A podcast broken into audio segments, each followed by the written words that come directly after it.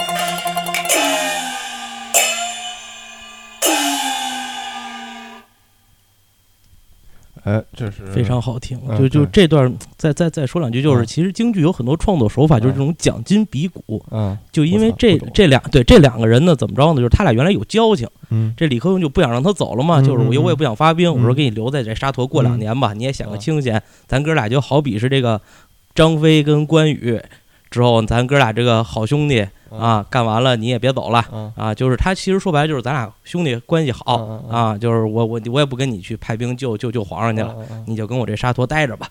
嗯就就就就其实他这个。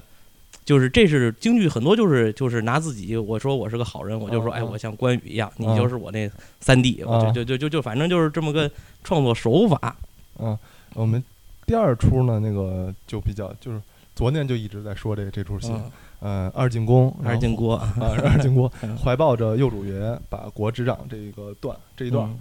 然后逼哥说这这段怎么牛逼怎么好，这一段其实它是一个三个人的就是一个唱段嗯，就是是一个青衣花旦嗯一个净角就是花脸，还有一个老生，就是三个人在这儿就是，呃，怎么着来回来去的，就是就就就就就互互相的，就是三种不同的唱腔之后呢，来就是激烈的争吵嗯吧。嗯这为什么叫二进宫呢？就是有一次有一个一进宫，嗯他这是什么事儿呢？就是这嗯明明朝的这个这个明穆宗死了，他这孩子还小嗯，之后他亲娘呢就带着他垂帘听政。嗯之后，这个皇后的亲爹呢，就是欲夺皇位，嗯之后呢就使绊儿，嗯之后呢使这两个忠臣，一个就是这个定国王，这叫徐延昭，还有一个兵部侍郎杨波，这俩都是忠臣，但是呢就是就是排挤了。啊对排挤他俩，啊。他俩一进宫就觐见了，啊。进谏完了呢，这皇皇后不知道啊，啊。就觉得他俩是奸佞。啊。啊，就从开头咱们就能听着，他就说这个第一次来的时候，嗯你说我俩是奸佞奸臣啊啊，这我俩想夺皇位，啊之后现在这个二进宫再次觐见的时候，皇后娘娘呢发现了我错了，原来是我亲爹想夺我儿子的皇位啊！你们俩呢得扶持扶持我啊所以说他俩也拿糖开始啊！对他俩就说你这之前给我穿小鞋，那哪成？那这是吧？之后我俩得拿个糖啊，我俩就辞去吧，我们这管不了这事儿。啊，对，不干了，我们俩就就就请辞了啊！嗯我这一个年龄大了，我这得回家了，还有一个嗯就我管不了这事儿啊啊。之后呢，反正就是最后呢，这个皇后娘娘给他俩就跪了，啊之后他俩就慌了。啊就是这跪完之后呢，就是他们这有一个这个跟顶针续毛似的，啊就是我前面这唱完了，后面这紧接着我这个啊，就是考验这个默契哎，对对对对对，这块儿可以大家听听，很有意思。就是这老生唱完了这个这个这个花脸唱，反正就是都是我这个后前一句的尾巴接着后一句这个头儿，啊这样这都就是咬得非常死，这个非常好听，反正所以说，这个我们选的这一段也是名家唱段，啊，名家唱段，呃，于魁智还有叫李胜素李胜素，还有孟广禄。孟广禄，啊，这是咱当今这个三个这个行当里边儿可能最牛逼的啊这个这人都都是人物了，人物对对对，都是角儿。呃呃，这一出跟我们马上就是播完了这出的下一出，就是中间有一些联系。啊对我们先把这这出听一听。嗯。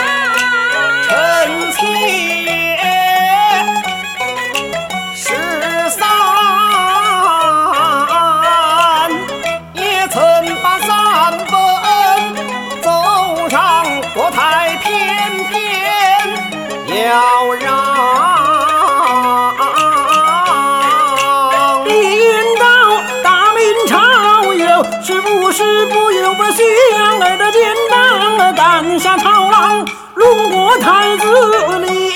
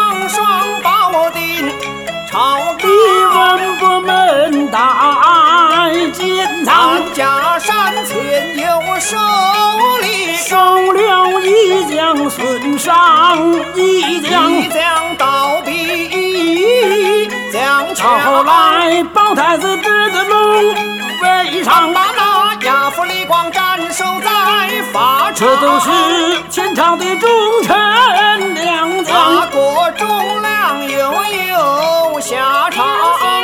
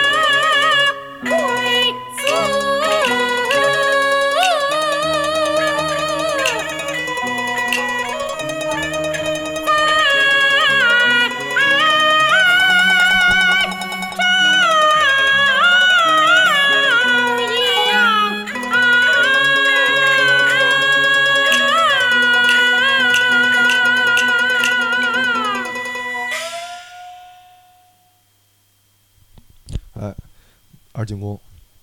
呃，最后这段就是我们刚才说那个，就是顶针续麻儿的。对对对，他们说好像我也查了一下，叫啊余姚伟，就是创作方法，就是啊中国很多传统的歌曲也是这么创作的。啊，具体的是什么我也不知道，反正后面对对，后面接前面，儿。对对对，就就三个人就表示非常激烈，这这啊这这这个第三处呢，我们这是现代戏呃，现代戏对也是应该是最最出名的了。对对对啊对对因为你上上音乐课，小学都学小学对都学过，是人教版的那个，就是跟那个《红灯记》在一块儿，哎对对对是吧？我记得当时那个上音乐课的时候还还还组织唱嘛啊，对对对，先学《红灯记》，红灯记，对对对对，红灯记当时我们还有一个就是来学习一块儿唱那个什么，呃，这个沙智家帮啊斗对智沙家帮的智斗，这跟这个二进宫是我感觉就是有一些就是同就是就就是异曲同工的地啊方，也是就是因为现代戏吧，它不是伴着这个。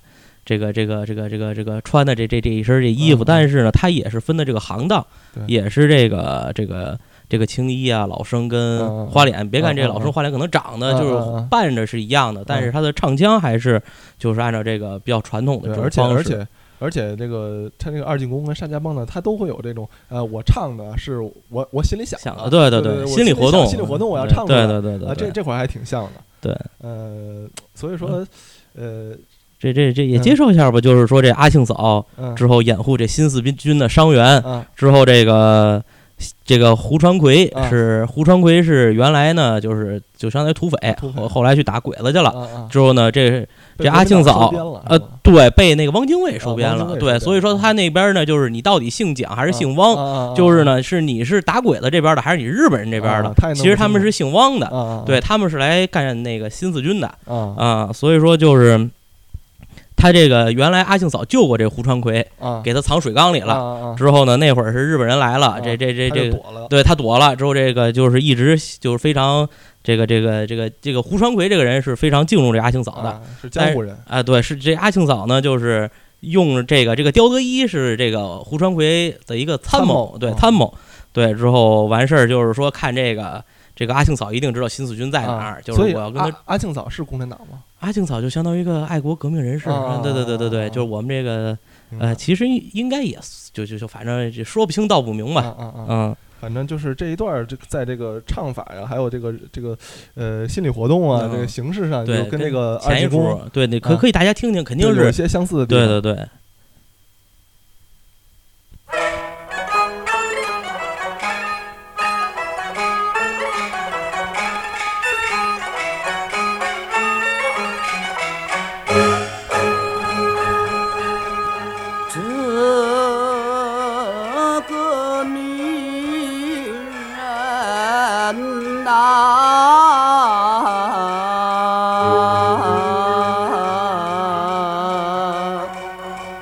不寻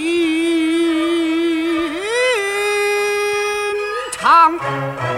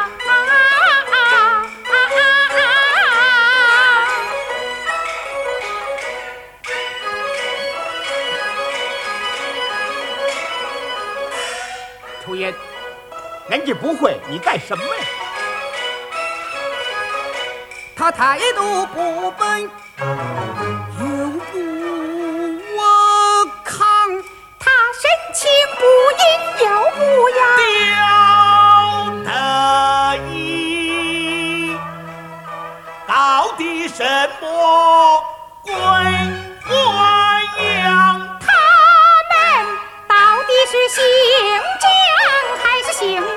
他要旁敲侧击将他放。